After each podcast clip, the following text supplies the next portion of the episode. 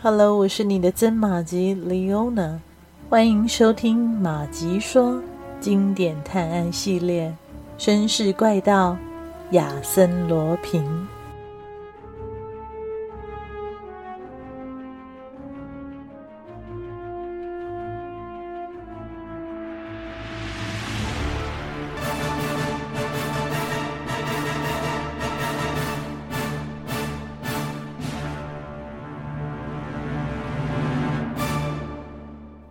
贝尔瓦不甘心地扑向窗户，扑向房门，但一切都是徒劳无功。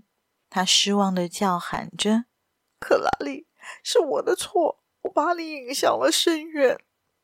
是我，是我想单独作战，我应该向德斯玛利翁先生求救的，请原谅我，克拉丽。我没想到我们的仇敌会这样安排啊。”克拉丽跌坐在椅子上，微笑着，轻声安慰道：“没事的，我们是有仇敌，但我们也有朋友啊，他们会来找我们的。不是还有西蒙吗？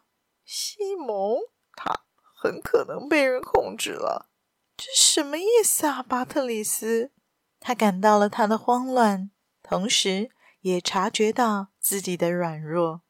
他极力的控制住自己，说。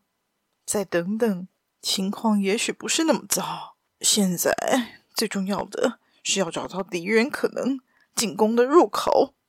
两个人立刻四处检查，但找了一个小时也没发现任何痕迹。贝尔瓦把两把手枪上了子弹，放在身边。他说：“这样我们就可以放心了。任何敌人赶来侵袭，我都会让他灭亡的。”可是历史的记忆沉重的压在他们的心头，想到他们父母的过去，他们更加不安。为了驱赶可怕的念头，他们翻看着父母阅读过的书籍，在一些书里有他们留下的字迹，那是巴特里斯的父亲和克拉丽的母亲用来通信的方式。他们翻遍了大部分的书。除了温柔的爱情表白外，没有找到其他可以供他们参考的东西。他们在等待和不安中度过了两个小时。贝尔瓦又开始查找，偶然间发现了一个新的线索。那是一本一八九五年出版的书。贝尔瓦发现有两页折在一起，他把它展开。竟然是他父亲写给他的一段笔记。巴特里斯，我的儿子，如果有一天命运使你见到这些字，那是因为我们没能战胜死亡。关于这次事件的经过，巴特里斯，你可以到杂物的两扇窗户之间的墙上去看，我或许来得及把它记录下来。贝尔瓦发现，等待他们的。正是自己父母在这间小屋里所经历过的危险。他来到两扇窗子之间，这里有两公尺高的木质护垫板。他们一眼就发现，这个地方的护垫板好像重新做过，与屋里其他的护垫板颜色并不一致。贝尔瓦用壁炉架的铁钩撬开第一块护垫板。下面的墙上出现了几行字，他又用同样的方法撬开另外几块，又发现了好几行用铅笔潦草书写的字迹。贝尔瓦低声的读道：“我写这些是为了不让强盗的阴谋得逞，我要让世人知道我们的死因。几天前，那个可恶的家伙威胁克拉丽，如果不接受他的爱。”就会用看起来像自杀的方式杀死我们。一切都如他说的那样。我们已经被囚禁四个小时了，眼前的门窗被封死了，逃跑是不可能的。我们会怎么样呢？读到这里，贝尔瓦停了下来。他告诉克拉丽，可能杀害父母的人没有见到这些字，后来被西蒙发现了。为了慎重起见。他做了新木板，把它盖住，并且在窗户上增加了两条窗帘。克拉丽点点头，示意贝尔瓦继续往下读。我连累了亲爱的克拉丽，她虽然尽力控制自己，但还是被吓得惊慌失措。原谅我吧，我的爱人。贝尔瓦和克拉丽凝视着对方，他们现在的心情和他们的父母是一样的。贝尔瓦又撬开了几块壁板，想找点有用的东西，但后面却都是一些发誓要报仇的话。贝尔瓦有些恼火了，他太想得到父亲的帮助了。克拉丽开始哭泣，这让贝尔瓦心慌意乱，只好不停地去敲木板。父亲写的东西继续显现，似乎有人在外面走动。有声音了，是用十字镐掘地的声音，不在房子前，而是在房子右侧靠厨房的那边。贝尔瓦使劲地敲开木板，克拉丽走过来帮助他。这时候，窗帘的一角被掀开了，他继续读道：“好像有人进了门厅，一个人，肯定是他。我们熟悉他的脚步声，他往厨房那边走去。”又像刚才那样用十字镐掘地，我们听见石头碎裂的声音。现在他出去了，好像是沿着房子上去了。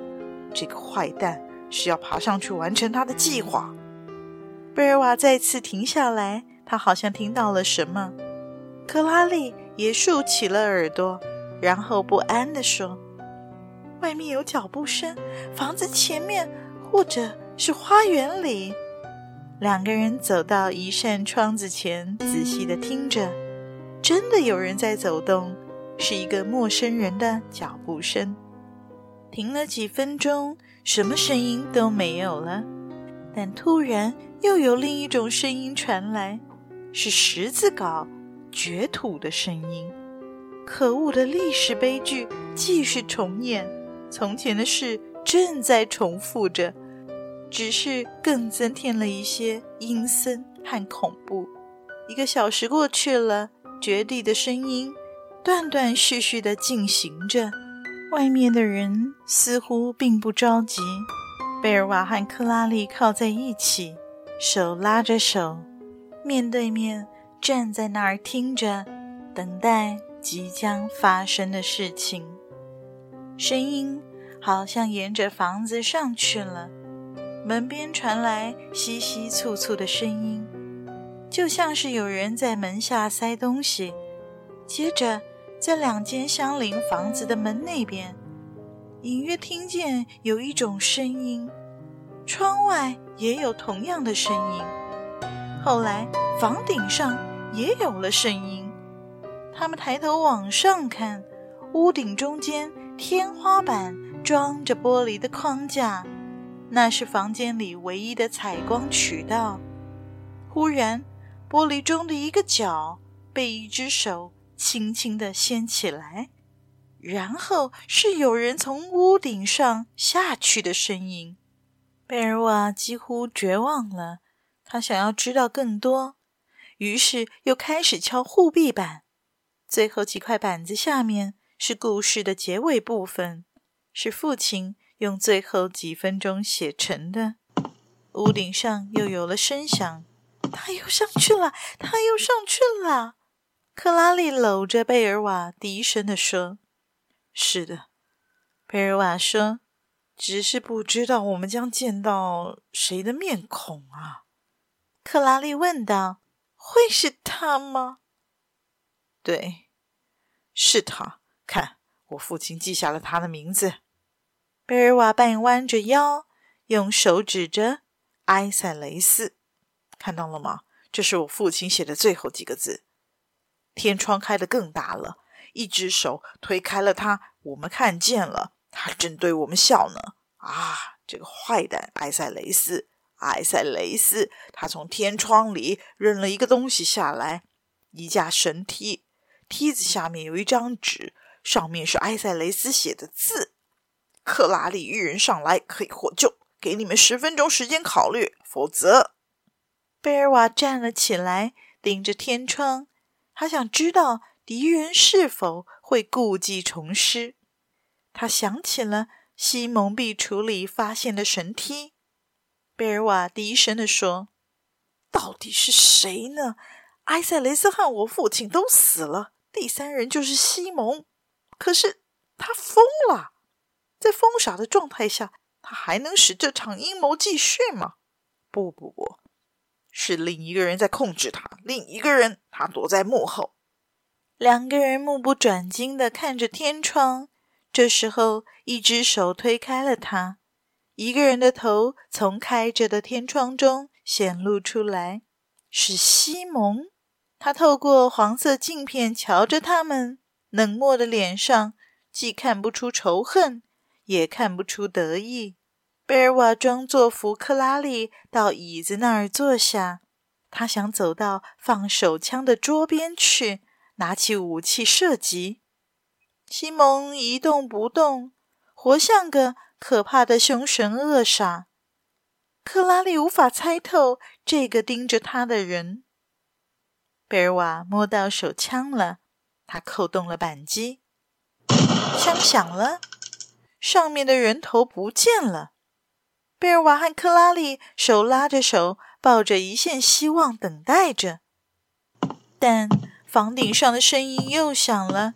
和之前一样，从开着的天窗扔进了一样东西，一副神梯。